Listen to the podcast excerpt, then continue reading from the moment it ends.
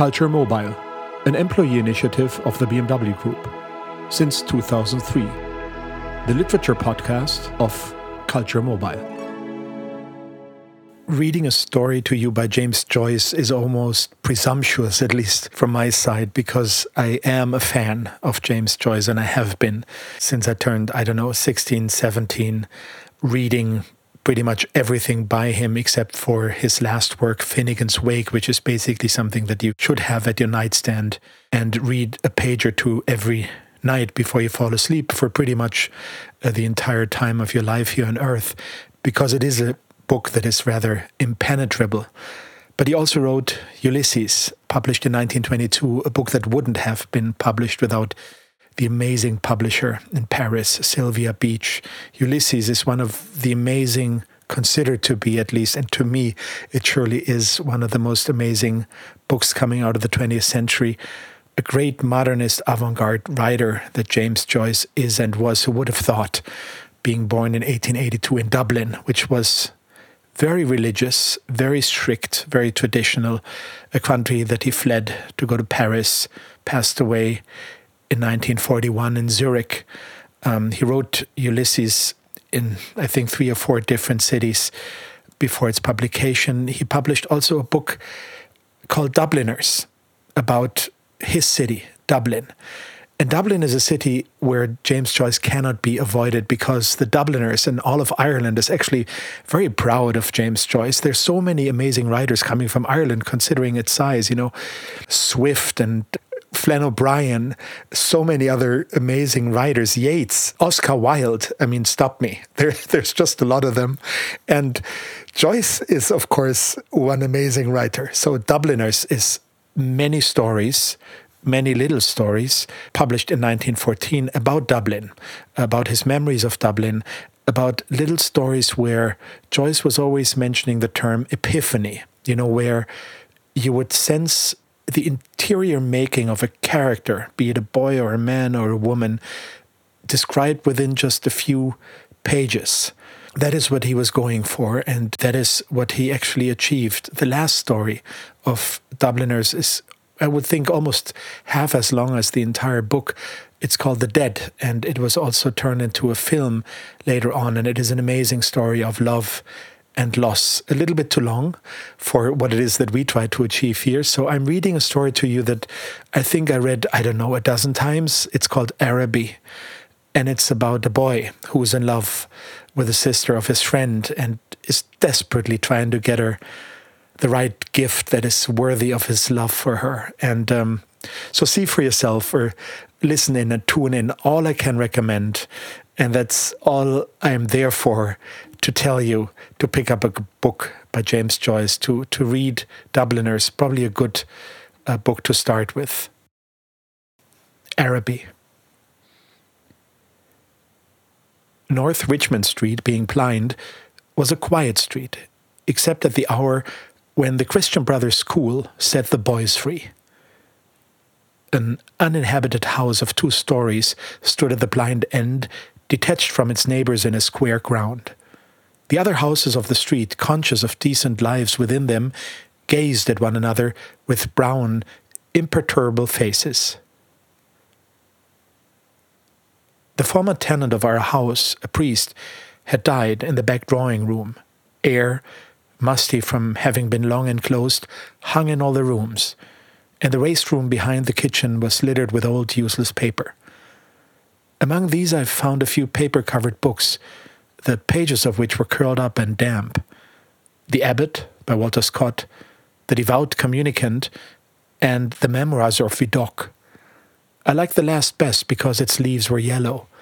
The wild garden behind the house contained a central apple tree and a few straggling bushes, under one of which I found the late tenant's rusty bicycle pump. He had been a very charitable priest. In his will, he had left all his money to institutions and the furniture of his house to his sister. When the short days of winter came, dusk fell before we had all well eaten our dinners. When we met in the street, the houses had grown somber. The space of sky above us was the color of ever changing violet, and towards it the lamps of the street lifted their feeble lanterns. The cold air stung us, and we played till our bodies glowed.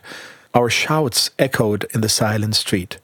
The career of our play brought us through the dark, muddy lanes behind the houses, where we ran the gauntlet of the rough tribes from the cottages, to the back doors of the dark, dripping gardens, where odours arose from the ashpits, to the dark, odorous stables where a coachman smoothed and combed the horse or shook music from the buckled harness. When we returned to the street, light from the kitchen windows had filled the areas. If my uncle was seen turning the corner, we hid in the shadow until we had seen him safely housed. Or if Mangan's sister came out on the doorstep to call her brother in to his tea, we watched her from our shadow peer up and down the street. We waited to see whether she would remain or go in, and if she remained, we left our shadow and walked up to Mangan's steps resignedly. She was waiting for us, her figure defined by the light from the half open door.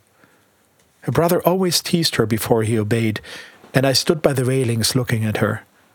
Her dress swung as she moved her body, and the soft rope of her hair tossed from side to side. Every morning, I lay on the floor in the front parlor watching her door. The blind was pulled down to within an inch of the sash so that I could not be seen. When she came out on the doorstep, my heart leaped. I ran to the hall, seized my books, and followed her. I kept her brown figure always in my eye, and when we came near the point at which our ways diverged, I quickened my pace and passed her. This happened morning after morning. I had never spoken to her, except for a few casual words, and yet her name was like a summons to all my foolish blood. Her image accompanied me even in places the most hostile to romance. On Saturday evenings, when my aunt went marketing, I had to go to carry some of the parcels. We walked through the flaring streets, jostled by drunken men and bargaining women, amid the curses of labourers, the shrill litanies of shop boys who stood on guard by the barrels of pigs' cheeks, the nasal chanting of street singers who sang a Come All You about O'Donovan Rossa or a ballad about the troubles in our native land. These noises converged in a single sensation of life for me. I imagined that I bore my chalice safely through a throng of foes. Her name sprang to my lips at moments in strange prayers and praises which I myself did not understand. My eyes were often full of tears. I could not tell why, and at times a flutter from my heart seemed to pour itself out into my bosom. I thought little of the future. I did not know whether I would ever speak to her or not, or, if I spoke to her, how I could tell her of my confused adoration. But my body was like a harp, and her words and gestures were like fingers running upon the wires. One evening, I went to the back drawing room in which the priest had died. It was a dark, rainy evening, and there was no sound in the house. Through one of the broken panes, I heard the rain impinge upon the earth, the fine, incessant needles of water playing in the sodden beds. Some distant lamp or lighted window gleamed below me. I was thankful that I could see so little. All my senses seemed to desire to veil themselves, and, feeling that I was about to slip from them, I pressed the palms of my hands together until they trembled, murmuring, Oh, love, oh, love, many times. At last, she spoke to me. When she addressed the first words to me, I was so confused that I did not know what to answer. She asked me, Was I going to Araby? I forgot whether I answered yes or no. It would be a splendid bazaar. She said she would love to go. And why can't you? I asked. While she spoke, she turned a silver bracelet round and round her wrist. She could not go, she said, because there would be a retreat that week in her convent. Her brother and two other boys were fighting for their caps, and I was alone at the railings. She held one of the spikes, bowing her head towards me.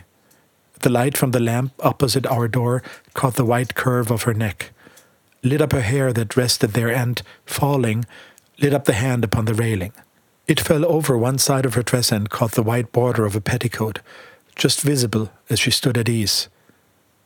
It's well for you, she said. If I go, I said, I will bring you something.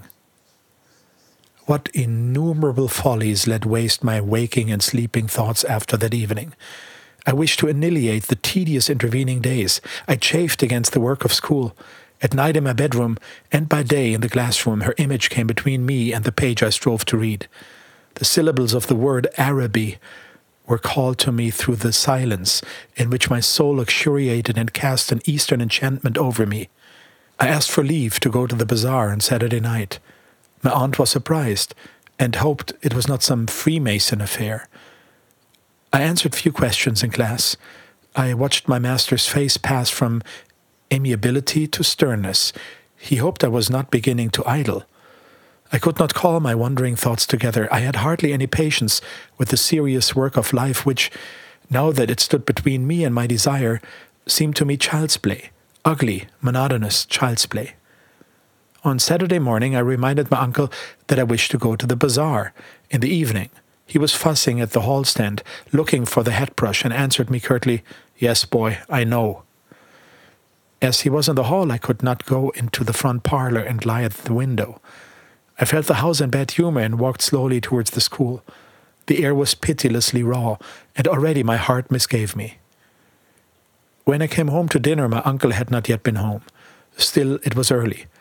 I sat staring at the clock for some time, and when its ticking began to irritate me, I left the room. I mounted the staircase and gained the upper part of the house. The high, cold, empty, gloomy rooms liberated me, and I went from room to room singing. From the front window, I saw my companions playing below in the street. Their cries reached me, weakened and indistinct, and leaning my forehead against the cool glass, I looked over at the dark house where she lived. I may have stood there for an hour, seeing nothing but the brown clad figure cast by my imagination, touched discreetly by the lamplight at the curved neck, at the hand upon the railings, and at the border below the dress. When I came downstairs again, I found Mrs. Mercer sitting at the fire. She was an old, garrulous woman, a pawnbroker's widow, who collected used stamps for some pious purpose. I had to endure the gossip of the tea table. The meal was prolonged beyond an hour, and still my uncle did not come. Mrs. Mercer stood up to go. She was sorry she couldn't wait any longer, but it was after eight o'clock, and she did not like to be out late, as the night air was bad for her. When she had gone, I began to walk up and down the room, clenching my fists. My aunt said, I'm afraid you may put off your bazaar for this night of our Lord. At nine o'clock, I heard my uncle's latchkey in the hall door. I heard him talking to himself and heard the hall stand rocking when it had received the weight of his overcoat. I could interpret these signs. When he was midway through his dinner, I asked him to give me the money to go to the bazaar. He had forgotten.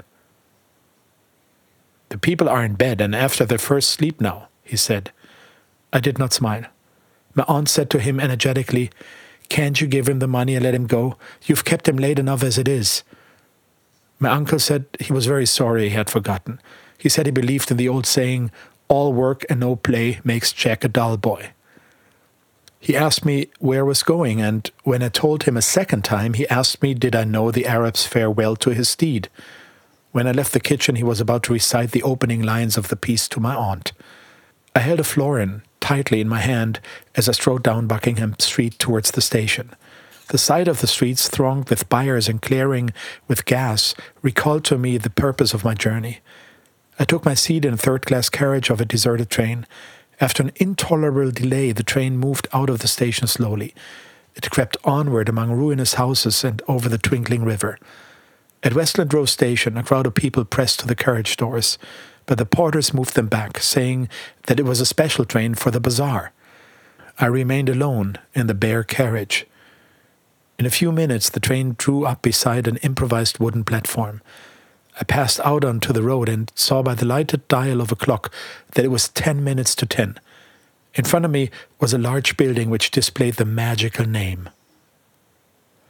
I could not find any sixpenny entrance, and fearing that the bazaar would be closed, I passed in quickly through a turnstile, handing a shilling to a weary looking man. I found myself in a big hall, girded at half its height by a gallery. Nearly all the stalls were closed, and the greater part of the hall was in darkness. I recognized a silence like that which pervades a church after a service. I walked into the center of the bazaar timidly. A few people were gathered about the stalls which were still open. Before a curtain, over which the words Café Chantant were written in colored lamps, two men were counting money on a salver. I listened to the fall of the coins. Remembering with difficulty why I had come, I went over to one of the stalls and examined porcelain vases and flowered tea sets. At the door of the stall, a young lady was talking and laughing with two young gentlemen. I remarked their English accents and listened vaguely to their conversation. Oh, I never said such a thing. Oh, but you did. Oh, but I didn't. Didn't they say that? Yes, I heard her. Oh, there's a fib. Observing me, the young lady came over and asked me, Did I wish to buy anything? The tone of her voice was not encouraging. She seemed to have spoken to me out of a sense of duty. I looked humbly at the great jars that stood like Eastern guards at either side of the dark entrance to the stall and murmured, No, thank you. The young lady changed the position of one of the vases and went back to the two young men. They began to talk of the same subject. Once or twice the young lady glanced at me over her shoulder. I lingered before her stall, though I knew my stay was useless to make my interest in her wares seem the more real. Then I turned away slowly and walked down the middle of the bazaar. I allowed the two pennies to fall against the sixpence in my pocket. I heard a voice call from one end of the gallery that the light was out.